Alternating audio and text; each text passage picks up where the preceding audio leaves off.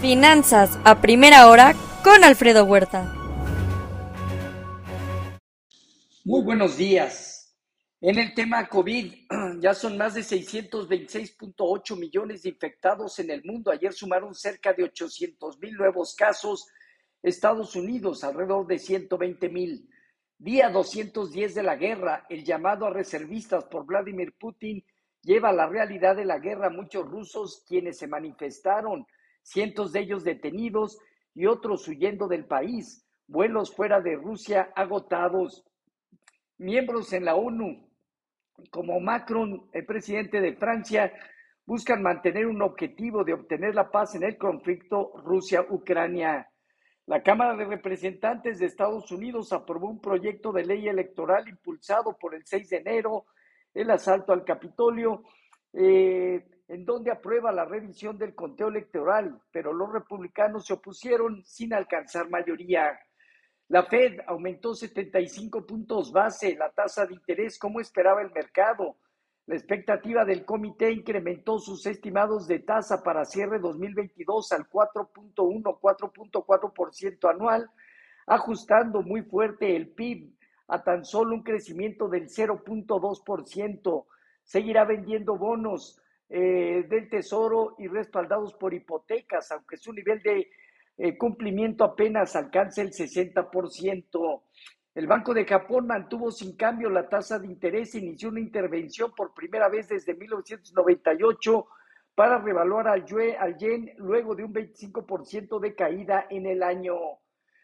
El Banco de Suiza aumentó 75 puntos base en su tasa para ubicarla en 0.5% anual dejando ya el terreno negativo.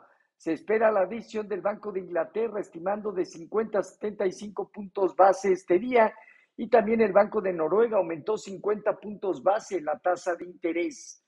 Luego de un aumento en la tasa por parte de la Fed, Banco de Suiza, Noruega, Hong Kong, Indonesia y la intervención del yen por el Banco de Japón, que mantuvo sin cambio su tasa de interés, los mercados inician la jornada con ciertos altibajos todavía marcando periodos de definición. El Banco Central Europeo avisa que habrá más alza en las tasas de interés si los gobiernos no controlan su gasto. Bonos eh, gubernamentales de Europa a 10 años se demandan hoy y bajan entre 2 y 8 puntos base. Los bonos en Estados Unidos a 10 años operando en 3.53, 2 puntos base arriba. Con respecto a Asia Pacífico, movimientos negativos. Hong Kong abajo 1.6%. Luego de aumentar la tasa de interés, el Banco Central de Hong Kong 75 puntos base al 3,5%. En Europa, a, excepción de Italia, con marginal alza, el resto pierde terreno eh, alrededor de medio punto porcentual. Francia, Alemania, España, el Financial Times de Londres. Macron reafirma que es necesaria una reforma al sistema de pensiones de Francia a pesar de una inflación que supera el 80% eh, y la lira turca, una depreciación de más del 27%, el Banco Central de Turquía prepara nueva baja en las tasas de interés. Credit Suisse estudia dividir en tres partes su negocio de banca de inversión. Reino Unido investigará a Amazon, Google y Microsoft por sus negocios en nube.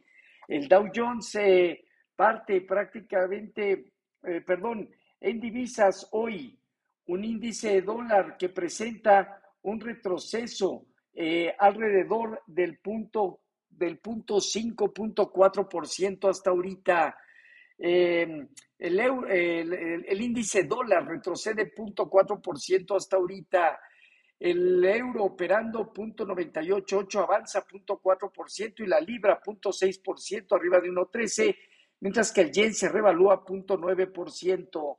Hoy el petróleo intenta reaccionar cerca de medio punto porcentual, el WTI en 83.3 dólares, el oro estable en 1.675 dólares y ganancias moderadas en la plata y el cobre. Ayer las bolsas terminaron con caídas en Estados Unidos alrededor del 1.7% luego de conocer la decisión de la Fed y expectativas de tasas de interés al cierre 2022 y 2023. El dólar alcanzó alzas arriba del 1%, su nivel más alto desde mayo 2002. La curva de bonos del Tesoro se presionó al alza y la parte media larga bajó. Legisladores estadounidenses presionan a grandes bancos por sus lazos con China y Taiwán. El Dow Jones parte de los 30.183 unidades, el Nasdaq en 11.220 puntos, el Standard Poor's en 3.789 unidades, todos ellos eh, muy cerca de iniciar zonas relevantes de validación de, continuidad de baja o bien tratar de estabilizarse. El rendimiento del bono a 10 años se colocó cerca de 351, ahorita está en 353. Respecto a nuestros eh, mercados, tipo de cambio, finalizó la sesión en 2002, eh, depreciándose 0.1%, sigue consolidando, fortaleciendo la zona 1980, 1970, en la parte superior 2010, 2030. Fondeo diario, papel ornamental y bancario alrededor del 850, 855. La tía 28 días en 893. La bolsa disminuyó 0.2% para establecerse en 46.992 unidades con una operatividad promedio y también teniendo 46.200, 44.800 puntos, zona baja importante. Tasa riesgo país de México en 234 puntos. Citibanamex considera que choques de oferta y demanda afectan entorno mundial e inflación. El PIB mundial crecería 2.9% y bajó el 2023 al 2.1%, mientras que la inflación global aumentaría al 7.1% en 2022 y 5.7% en 2023. El gobierno busca acuerdo de precios con empresarios. El Estado de México emitirá deuda hasta por 3 mil millones de pesos etiquetados como bonos sustentables liderando así estas emisiones entre gobiernos estatales. Será 5.481 días, equivalente a 15 años, a tasas de interés fija nominal. Interesante en estos momentos. Tiene calificación AAA por Fitch y HR Ratings. La, fe, la fecha del libro se, está, se tiene para el 27 de septiembre.